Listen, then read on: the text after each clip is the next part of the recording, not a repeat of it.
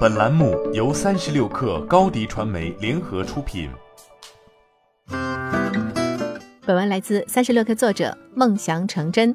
二零二二年五月十七号，欧洲议会下属的环境、公共健康和食品安全委员会通过了碳边境调节机制法案，内容上更为激进。除水泥、钢铁、电力、铝和化肥行业外，有机塑料、化工和轻行业也被纳入了碳关税的首批征收范围。作为欧盟最大的贸易伙伴，碳关税政策的出台将对削弱中国相关产品的贸易竞争力，尤其是钢铁、水泥这两大相对高排放产业。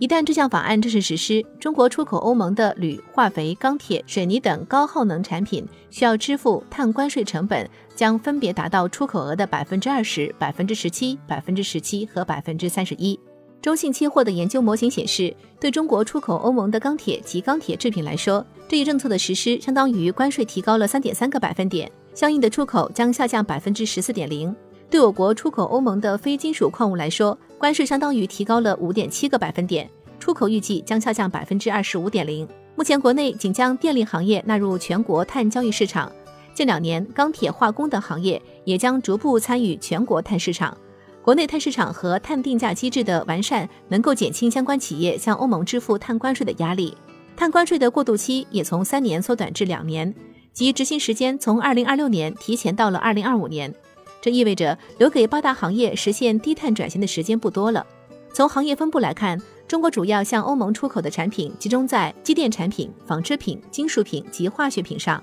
这些行业目前还没被纳入首批碳关税的征收范围。但欧盟计划二零三零年前覆盖欧盟碳市场的所有行业。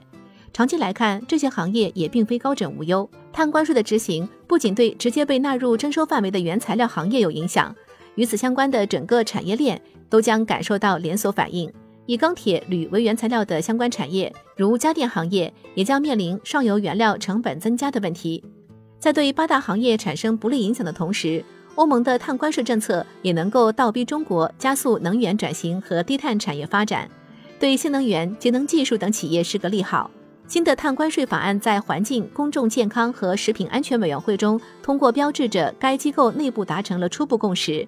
六月初将由欧洲议会进行全体审议，若审议通过，将成为欧洲议会的正式立场。随后，欧盟三大机构——欧盟委员会、欧盟理事会和欧洲议会将进行协商，届时将形成欧盟关于碳关税的正式法律文本。另一只靴子将最终落地。你的视频营销就缺一个爆款，找高低传媒，创意热度爆起来，品效合一爆起来。微信搜索高低传媒，你的视频就是爆款。